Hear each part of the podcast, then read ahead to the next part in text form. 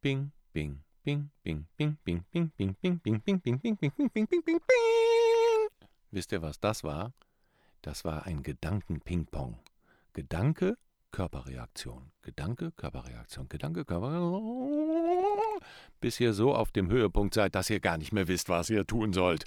Aber hier werdet ihr eine Lösung finden. Hier bei Auftreten, Präsentieren, Überzeugen. Der Podcast von Profisprecher Thomas Friebe. Hallo, schön, dass du wieder zuhörst. Markus, du hast eine Frage mitgebracht. Ja, gar nicht meine Frage, sondern ich wurde gefragt und da dachte ich mir, die Frage gebe ich, geb ich direkt mal an dich weiter. Ähm, ihr wisst ja, dass ich äh, viel mit Leuten telefoniere, die sich bei uns melden und äh, um Rat nachsuchen. Und äh, mir hat eine Dame erzählt, dass sie, wenn sie vor anderen Leuten redet, das kriegt sie schon auch irgendwie hin, aber irgendwann kommt der Punkt, da beobachtet sie sich selber. Wie stehe ich jetzt hier? Wie ist jetzt meine Stimme? Ist meine Stimme noch fest, klar? Oh, habe ich vielleicht Herzklopfen? Und dann ist sie irgendwann mit der Aufmerksamkeit so sehr bei sich selber, dass sie eigentlich gar nicht mehr weiterreden kann, weil sie nur noch guckt, äh, äh, ne, fange ich jetzt an zu schwitzen, fange ich an zu zittern, ist, ma, ist meine Stimme noch okay, was auch immer man da so haben kann. Und dann kann sie eigentlich gar nicht mehr weiterreden. Ähm, hast du da einen Tipp, was sie machen kann? Ja, komm ins Coaching. Natürlich. Aber äh, das ist dieses, äh, diese typische Gedankenspirale, ne? dieses Gedankenkarussell, was wir in der letzten Podcast-Folge ja zumindest angerissen haben, dass wir da mal ein bisschen mehr drauf schauen das äh, ist sehr, sehr verbreitet und das berichten sehr, sehr viele ähm, Klienten und Klientinnen. Und das ist insofern interessant, weil sich viele gar nicht bewusst sind, was da eigentlich passiert. Und erst durch die Auseinandersetzung damit, was machst du denn da, wenn, wenn du so aufgeregt bist, wird ihnen eigentlich erst bewusst, dass sie mehr bei sich sind als bei den anderen. Mhm. Insofern war die Dame, mit der du da gesprochen hast, war sich schon sehr bewusst. Mhm. Viele, vielen, vielen ist das gar nicht so klar. Mhm. Die denken, da springt die an, ich bin einfach aufgeregt, ich, da springt einfach die Aufregung an. Und in der Auseinandersetzung damit, was passiert denn da genau? Mhm. So, was, wir gucken jetzt mal genau hin, was da passiert. Dann ist es oft so, dass sie erkennen, dass da so ein heftiges Gedankenkarussell kommt, dass sie sowas haben wie eine Erwartung oder eine Befürchtung oder eine Vermutung oder sowas wie vielleicht kommt es, vielleicht nicht. Meine Atmung oder meine Stimme wird versagen. So, ne? Und wenn ich so eine Vermutung oder auch Erwartung habe, je größer die Erwartung ist, desto größer ist die Überzeugung, desto eher wird das passieren. Mhm. Und dann passiert es, das heißt, die Stimme wird vielleicht leicht oder der Atem geht vielleicht einfach ein bisschen anders. Und dann ist der Gedanke, ich würde unterstellen, dass zuerst der Gedanke mhm. ist, ist denn meine Atmung noch okay? Mhm. Ist meine Stimme noch okay? Diese Frage ist der Auslöser dafür, dass sich die Stimme bewegt, dass sich da was mhm. verändert, dass der Atmung, dass das Herz ein bisschen weiter rast. Wir reden jetzt von, ne, wenn ich das so erzähle, hört sich das an, als wenn das ein Prozess wäre, der über zehn Sekunden geht. Nein, das geht in Bruchteilen von Sekunden, weil wir unheimlich schnell denken. Das heißt, wenn ich das jetzt in der Abfolge mal langsam erkläre, musst du dir vorstellen, dass das aber passiert in Millisekunden oder wenigen Sekunden. Mhm. Und das heißt, der Gedanke ist, ist meine Atmung noch okay? Ah, die Atmung ist okay. Nein, da passiert gerade was. Also ist die Rückmeldung der Atmung, oh, da, da, ist, da ist der Gedanke und beziehungsweise da ist was, die Atmung wird anders, der Gedanke ist gleichzeitig da, aha, da ist die Atmung, die wird schwerer, oh je, dann wird es noch heftiger, weil, weil durch den Gedanken, oh je, die Atmung wird schwerer, der Gedanke sich aufstaut und die, mhm. die Atmung stärker wird. Was ist mit meiner Stimme? Oh, dann fängt an, die Stimme brüchig zu werden. Die Stimme bekommt sozusagen den Gedanken, wird angeleitet davon, wird noch stärker. Und das ist wirklich so ein Perpetuum mobile, was heftiger wird. Wie so ein LKW, der sich aufschaukelt. Das ist mal schon mal auf, dem, auf, der, auf, der, auf der Autobahn, ja, ja. ist mal vor mir so ein LKW-Anhänger, ne? der hatte so Schotter geladen. Und der ist hinten dann vielen rechts, links so ein paar Schotterdinger. Der hat sich so aufgeschaukelt, dass der dann wirklich von der Fahrbahn weg und in den Dings, ich war 10 oder 12 Uhr. Das ist aber ähnlich. Ne, du sahst auf einmal dieses Auto, der hatte keine Kontrolle mehr. Mhm. Der hat natürlich gebremst, anstatt Gas zu geben. Mhm. Das ist vielleicht ein ganz schönes Bild auch für diese Situation. Mhm. Wir bremsen uns damit deutlich, weil wir uns diese Gedanken machen. Was, hab, was passiert hier? Und diese Gedanken sind manchmal so laut, dass sie die eigene Stimme, die, die dafür mhm. da ist, dass du sprichst, übertönen. Mhm. Du nimmst noch deine Stimme wahr, dass sie bricht, so, aber der Gedanke ist lauter. Mhm. Der nächste Schritt ist ja dann, dass man sich denkt, oh Gott, hoffentlich merken die anderen das jetzt nicht. Oder beziehungsweise man schaut dann halt die anderen an, merken die, das kriegen die jetzt gerade mit. Dann kann man eigentlich gar nicht mehr weiterreden, oder? Dann ist das Gehirn ja eigentlich voll ausgelastet. Also das ist Moment, wirklich oder? so, ja. Es ist so viel Prozessorkapazität geht dabei mhm. drauf. Was denken die anderen? Und dann siehst du natürlich, wenn du die Sorge hast, dass andere komisch gucken könnten, dann siehst du natürlich jedes äh, äh, Kratzen an der Stirn, weil da eine Fliege ist, äh, ne, siehst du als, ach du Schande, der ist ja bescheuert. Oder, oder du siehst irgendwie einen Blick, der eigentlich neutral ist, als kritisch, weil du mit dieser Konzeption da reingehst. Genau. Und ähnlich ist es dann auch, dass es so heftig wird, dass du dann irgendwann denkst, oh, jetzt muss ich abbrechen. Und dann ja. brechen die Leute zum ja. Teil ab. Es gibt noch eine Phase dazwischen, ja. zumindest wurde mir das so erzählt. Also Phase 2 ist ja quasi, ne, oh Gott, kriegen die anderen das jetzt mit? Und dann werden die, wird das Publikum gescannt. Mhm. Und die dritte Phase ist, hoffentlich werde ich jetzt nicht auch noch rot. Ach so, genau. so, und natürlich wird man dann rot oder was auch immer, ne? hoffentlich genau, hoffentlich jetzt an zu zittern. Oder? Genau, ja. Und das sind dann und dann gibt es vier Phasen, fünf Phasen, ne? Ja, ja. hoffentlich ist jetzt nicht und dann fängt es wirklich an, dann wackelt das Blatt und alles Mögliche. Also das ist dann das komplette Armageddon, was im Kopf dann äh, äh, losgeht. Das ist wirklich so. Und, und das dann sozusagen zu unterbrechen, ist nicht mehr so einfach. Und oft ist dann der Punkt, jetzt kapituliere ich. Mhm jetzt muss ich abbrechen oder ich muss rausgehen oder muss irgendwas tun. Also, das ist so schlimm.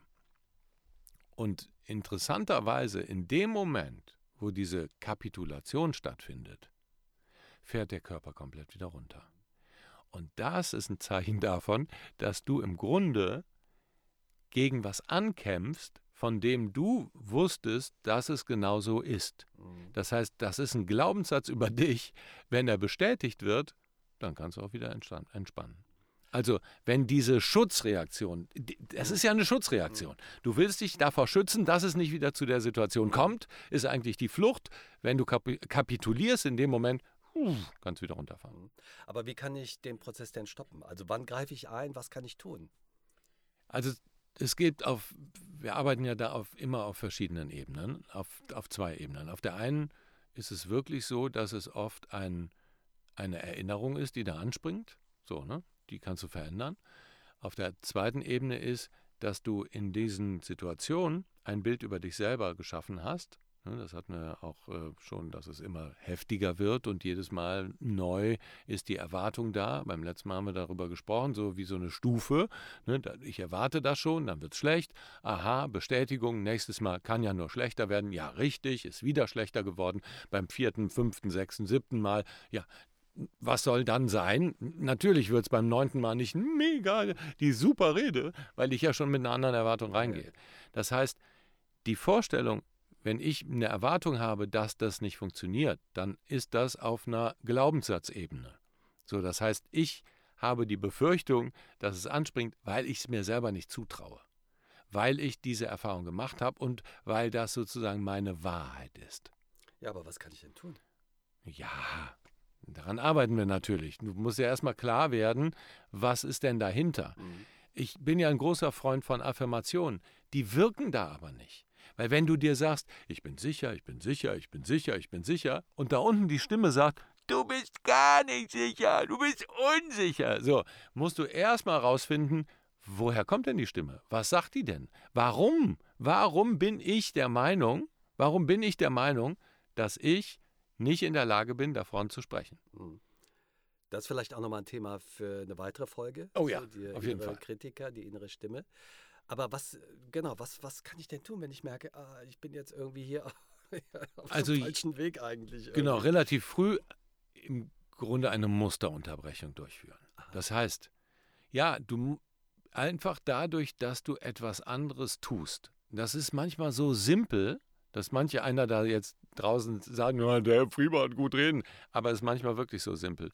ein großes Glas Wasser trinken. Einfach mittendrin. Moment, ich muss jetzt erstmal schwupp. Und dadurch hast du einfach eine, einen anderen Cut gesetzt. Das ist so wie eine kleine Kapitulation. So, ja. und dadurch fährst du runter. Oder, und natürlich ist das auch etwas, was wir im Coaching machen, sich klar machen, okay, wie ist die Abfolge und wie kann ich meine Gedanken richtig lenken. Wenn sowas, wenn du mittendrin bist in dieser Schleife, die ja in, innerhalb von Sekunden sich, sich aufbaut wie so eine Welle, so wusch, ne, mhm. die im Vorfeld erstmal auseinandersezieren. Zu sezieren, welche Gedanken sind dahinter? Was mache ich da eigentlich ganz genau? Wie kann ich das ändern? Das ist vorher in der Vorbereitung. In der Vorbereitung natürlich. Aber das ist ja immer etwas, was ganz viele, die bereiten das super vor. Präsentation ist perfekt, Inhalte sind perfekt, das ist ja nicht das Thema. Aber in der Vorbereitung sich wirklich damit konfrontieren, wie werde ich da denken? Weil das wird immer verdrängt. Nee, nee, das wird schon nicht. Ja, diesmal wird es bestimmt gut. So, so, so, das ist die 50-50 Chance.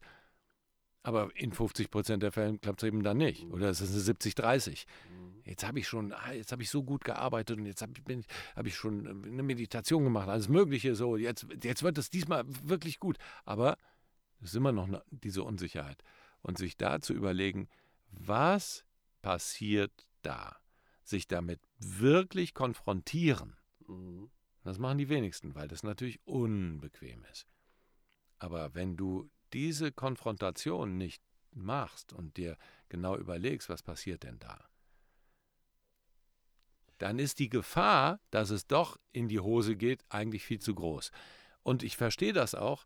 Oft kann man das selber nicht so machen. Das ist wie so ein blinder Fleck auch.